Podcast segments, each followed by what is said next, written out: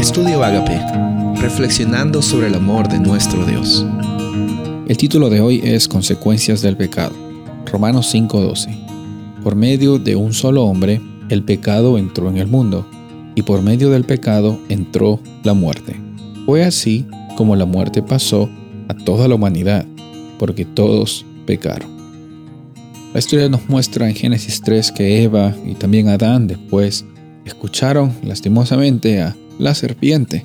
Escucharon esas mentiras mezcladas con verdades y también eh, eh, lastimosamente comieron del fruto eh, de esa forma estableciendo para ellos, expresando de esa forma que no estaban creyendo en la providencia de Dios, en su cuidado y en el propósito que Dios tenía para ellos y estaban prácticamente decidiendo que ellos iban a hacer sus propios conceptos de qué es lo que iba a ser bueno, qué es lo que iba a ser malo. Ellos iban a vivir para ellos mismos.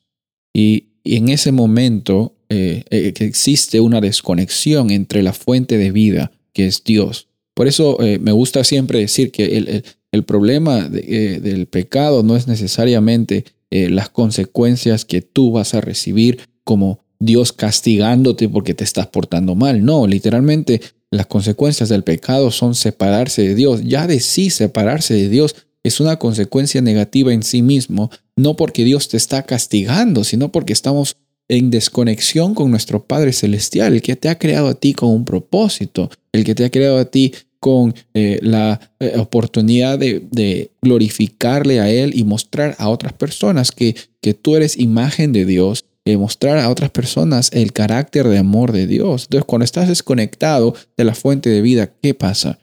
Pues eh, obviamente la muerte va a venir en tu vida. Cuando estás, eh, cuando estás eh, apagando la luz en, un cuarto, automáticamente viene la oscuridad, ¿no? Dios es la luz del mundo, es la luz en, en nuestras vidas. Y cuando se apaga esa luz, cuando estamos lejos de esa fuente de luz, la oscuridad viene a a los corazones de las personas. Y eso fue lo que sucedió con toda la humanidad. Por Adán y Eva es que hemos heredado esa realidad. Gracias a Dios no termina allí la historia. Gracias a Dios el plan de salvación involucra restaurar esa conexión entre Dios y el ser humano por medio de Cristo Jesús. Sin embargo, hay muchas personas que, que piensan que Dios, uno, los está castigando por las cosas malas que hacen, o dos, ellos tienen que hacer algo para cambiar su propia situación. Déjame decirte hoy que el cambio y la realidad de la provisión de Dios no está condicionada a lo que tú hagas, sino a lo que Jesús ya hizo.